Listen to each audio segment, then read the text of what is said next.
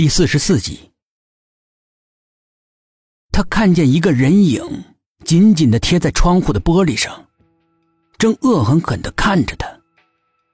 实际上，楼管阿姨只能看到一个黑乎乎的、不能分辨性别的人影，但是她就是能够明显的感觉到那个人用一种无比冰冷的、不可言喻的、恶毒的眼神死死的盯着他。那种眼神绝对不是人类可以拥有的，或者说，来自活的人类。那么阴森，那么死气沉沉，倒好像是来自没有温度的幽冥地府。楼管阿姨情不自禁的机灵灵打了好几个冷战，彻骨的寒意从心底迅速蔓延，几乎要在竖着的汗毛上结一层白霜了。他脸色煞白，动作僵硬的转过身。一个白色的人影正直挺挺的站在他面前，高大、纤瘦。那个人从头到脚被一件拖地的长袍罩住，袍子的下摆肮肮脏脏的，好像是在什么地方拖过，变成了灰白色。除此之外。这件易脏的长袍非常的白，白的耀眼，白的刺心。那个人的头上也像中东女人一样，用块白布包裹的严严实实的，只露出一双眼睛。那是怎样的一双让人看了肝胆俱裂的眼睛啊！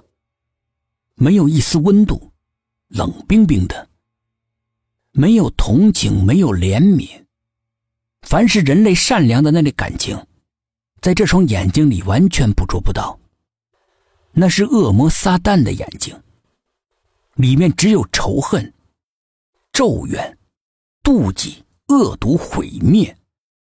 凡是人类恶的那种感情，全都集中在这让人害怕又厌恶的眼睛里。那双眼睛的光芒又是如此的疯狂。如刀剑一样刺穿楼管阿姨的胸口，楼管阿姨全身剧烈的颤抖着，像秋风中的枯叶，直直的、惊恐的盯着眼前那个叫她害怕的白衣人。几秒钟之后，寝室楼里面响起了让人肝胆俱裂的惨叫声，那声凄厉的长嚎声在空旷的。死寂的一楼大厅，一波又一波的回响、盘旋，最后竟然变成阴森森的、桀桀的鬼笑。那笑声，足以使听到的人连血液都要冻结成冰。求生的欲望使楼管阿姨爆发出巨大的潜能，她的身体仿佛不是自己的，而是电力十足的马达。她像离弦的箭一样冲了出去，直直的往楼上跑。一直跑，一直跑，跑到两腿发软，他也不敢放慢脚步。空旷的大楼里面，只有他的脚步声，还有喘息声回荡在楼梯间里，显得分外的空旷悠远。那么大的动静，楼道里每间寝室门竟然闭得紧紧的，好像里面睡的不是活蹦乱跳的学生。而是没有呼吸的死人。楼管阿姨喘气如牛，刚才迸发出来的潜能已慢慢的耗尽。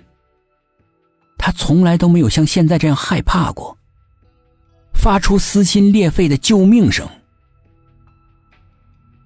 这个声音冗长而凄厉，在整栋楼里面不断的盘旋着，但是仍然没有一个寝室的门打开。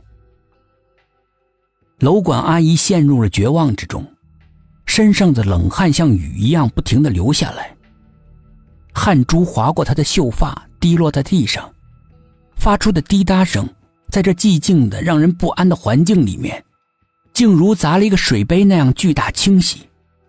楼管阿姨的心缩成了一团，她绝望的看着四周，蓦地，她看到那个人影，不知道什么时候。